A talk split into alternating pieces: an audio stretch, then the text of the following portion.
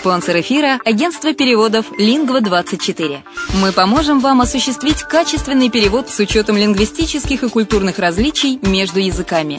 Наши профессионалы окажут самый широкий спектр услуг. Перевод любых европейских языков на языки СНГ и наоборот. Перевод с китайского языка, устный перевод, выполнение проектов под ключ, многоязычные сайты, инструкции к технике и оборудованию, графическая верстка, копирайтинг, контроль качества – Перевод максимально приближенный по смыслу к оригиналу. Лингва24. Соединяя ЕС с СНГ. Наш адрес в интернете lingva24.net. Почему граждане стран СНГ покупают недвижимость в Болгарии? Прежде всего из-за доступных цен на жилье. Цены на недвижимость в Болгарии самые низкие в Европейском Союзе. Чистая местность и мягкий климат. Зима в Болгарии мягкая, а лето не очень жаркое по сравнению с другими популярными у туристов местами. Отсутствие языкового барьера. Русский язык применяется при общении. Историческая и культурная близость. Родственная по духу культура, схожие обычаи и традиции.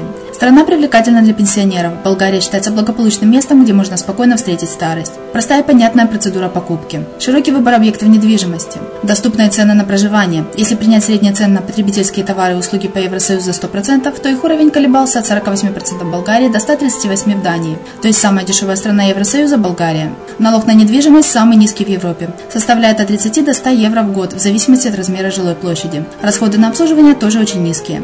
Возможность увеличения инвестиций. Учитывая нестабильную экономическую ситуацию в странах ближнего зарубежья, инвестиции в недвижимость перспективной динамично развивающейся Болгарии являются гарантией сохранения и увеличения капитала. Покупка недвижимости Болгарии обеспечит вам мультивизу. Вы сможете беспрепятственно находиться на территории Болгарии 90 дней каждые полгода. Кроме этого, у вас есть возможность получения права на долгосрочное пребывание или постоянное место жительства в стране, что практически невозможно в других странах Европы. Без сомнения, Болгария заслуживает вашего внимания и предлагает хорошие возможности для инвестирования. Главное не ошибиться в выборе недвижимости, а как это сделать, вам подскажет наша компания. Видеообзор болгарских комплексов смотрите на сайте reddefisline.xyz.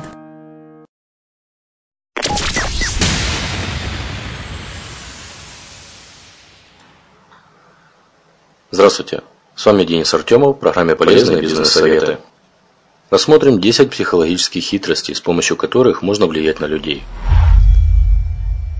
Первое. Попросите об одолжении.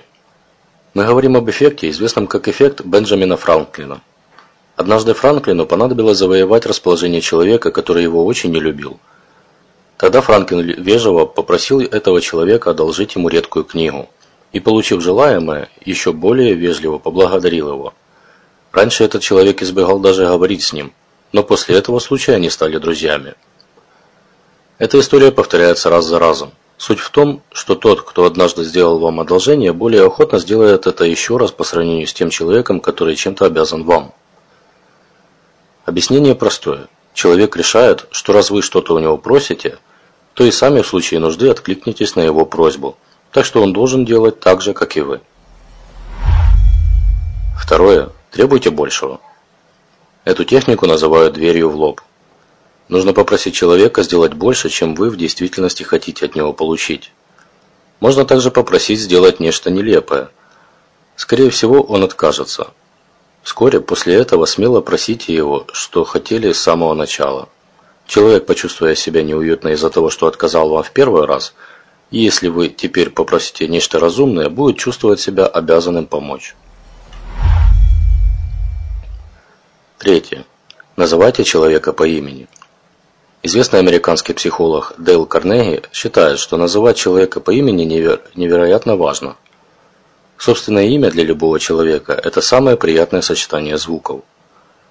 Оно существенная часть жизни, поэтому его произнесение как бы подтверждает для человека факт собственного существования. А это, в свою очередь, заставляет испытывать положительные эмоции по отношению к тому, кто, кто имя произносит. Точно так же влияют использование титула, социального статуса или сама форма обращения. Если вы ведете себя определенным образом, то к вам будут относиться именно так. Например, если вы называете человека своим другом, он вскоре почувствует дружеские чувства по отношению к вам. А если хотите на кого-то работать, называйте его боссом. Четвертое. Льстите. На первый взгляд тактика очевидна но есть некоторые оговорки.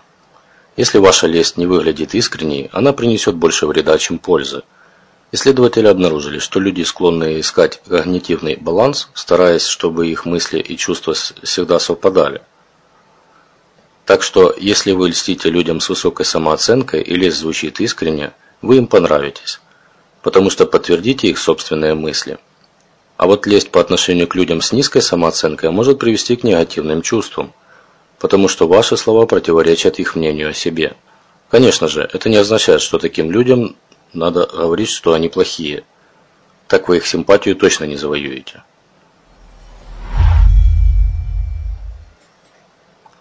Пятое. Отражайте. Отражение также известно как мимикрия. Многие люди используют этот метод естественным образом, даже не задумываясь о том, что делают, автоматически копируют чужое поведение, манеру речи и даже жесты. Но эта техника может использоваться совершенно сознательно – Люди склонны относиться лучше к тем, кто на них похож. Не менее любопытен факт, что если при недавнем разговоре кто-то отражал поведение человека, то этому человеку будет в течение некоторого времени приятнее общаться и с другими людьми, даже если они никакого отношения к этому разговору не имели. Причина, скорее всего, такая же, как в случае с обращением по имени. Поведение собеседника подтверждает сам факт существования личности. Шестое. Пользуйтесь усталостью оппонента. Когда человек устает, он становится более восприимчивым к чужим словам, будь то просьба или заявление. Причина в том, что усталость влияет не только на тело, но и снижает уровень психической энергии. Когда вы просите об одолжении уставшего человека, вероятно, вы получите ответ вроде «хорошо, сделаю это завтра», потому что на данный момент человек никаких проблем больше решать не хочет. А вот на следующий день человек, вероятнее всего, выполнит обещание. Люди, как правило, стараются держать свое слово, потому что иначе получают психологический дискомфорт. Седьмое. Предложите то, от чего будет неудобно отказаться. Эта техника обратная пункту номер два. Вместо того, чтобы сразу обратиться с большой просьбой, попробуйте начать с малого. Если человек помог вам с чем-то незначительным, он более охотно выполнит и просьбу поважнее. Ученые проверили этот способ в отношении маркетинга – они начали агитировать людей выразить поддержку относительно окружающей среды и сохранения тропических лесов. Довольно легкая просьба, не так ли? Когда люди выполнили требуемое, их попросили купить продукты. Все вырученные средства будут направлены на сохранение этих самых лесов, разумеется. Большинство людей сделали и это. Однако будьте внимательны. Не стоит сначала просить одно, а потом сразу совершенно другое. Гораздо эффективнее выждать день или два. Умейте слушать. Говорить кому-то, что он не прав, не самый лучший способ расположить к себе человека. Эффект, скорее всего, будет обратным. Существует другой способ выразить несогласие и не нажить при этом врага. Например, послушайте, что говорит ваш собеседник, и постарайтесь понять, что он при этом чувствует и почему. Тогда вы найдете нечто общее в ваших, казалось бы, противоположных мнениях, и можете использовать это для объяснения своей позиции. Выразите сначала согласие, так человек более внимательно отнесется к вашим последующим словам. Девятое. Повторяйте за собеседником. Один из самых эффективных способов расположить к себе человека и показать, что вы его действительно не понимаете, это перефразировать то, что он говорит. Скажите то же самое, только своими словами. Эта техника еще известна как рефлективное слушание. Так часто поступают психотерапевты. Люди рассказывают им больше о себе и между врачом и пациентом выстраиваются почти дружеские отношения. Такую технику легко использовать при разговоре с друзьями. Сформулируйте только что сказанное ими фразу как вопрос. Так вы покажете, что внимательно слушали и поняли человека, и ему будет с вами комфортней. Он также будет больше прислушиваться к вашему мнению, потому что вы уже ясно дали понять, что он вам не безразличен. И последний пункт, номер 10. Кивайте. Когда люди кивают, слушая что-то, то это, как правило, означает, что они согласны с говорящим.